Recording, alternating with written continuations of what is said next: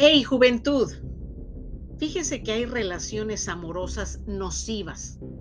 Y yo experimenté una de estas.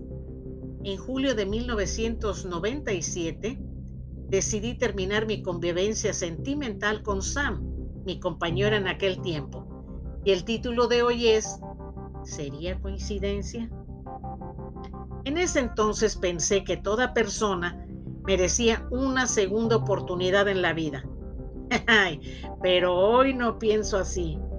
Me di cuenta que hay seres humanos que desean hacer un cambio pero haciendo el mínimo esfuerzo y eso así no funciona.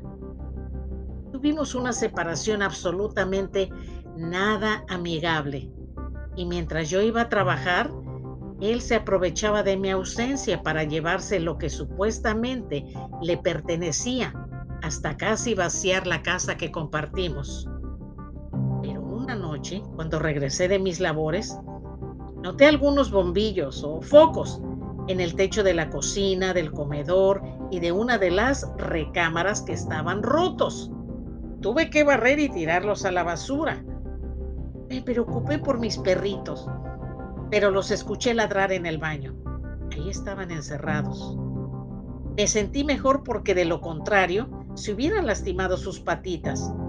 No me importó encontrar la casa casi vacía y haciendo acopio de paciencia, le llamé a Sam por teléfono de lo más tranquila posible y le pregunté que por qué había roto los bombillos o focos. Me contestó diciéndome que él no lo hizo, que cuando estaba llevando a los perritos al baño, para que no estuvieran en su camino, los focos comenzaron a estallar conforme él iba caminando, que se asustó mucho, que dejó a los perritos con un recipiente con agua en el baño. Cerró la puerta y se salió corriendo de la casa dejando la puerta de la cochera abierta, porque también estallaron los bombillos ahí. Terminó diciéndome que ya no regresaría. Le dije que si lo hacía, quién sabe qué otras cosas extrañas le sucederían. Fue la última vez que hablé con él. ¿qué ocasionaría que los focos explotaran en su presencia? No sé, pero me alegro porque recuperé mi paz y tranquilidad. Tal vez ustedes hayan escuchado alguna historia similar.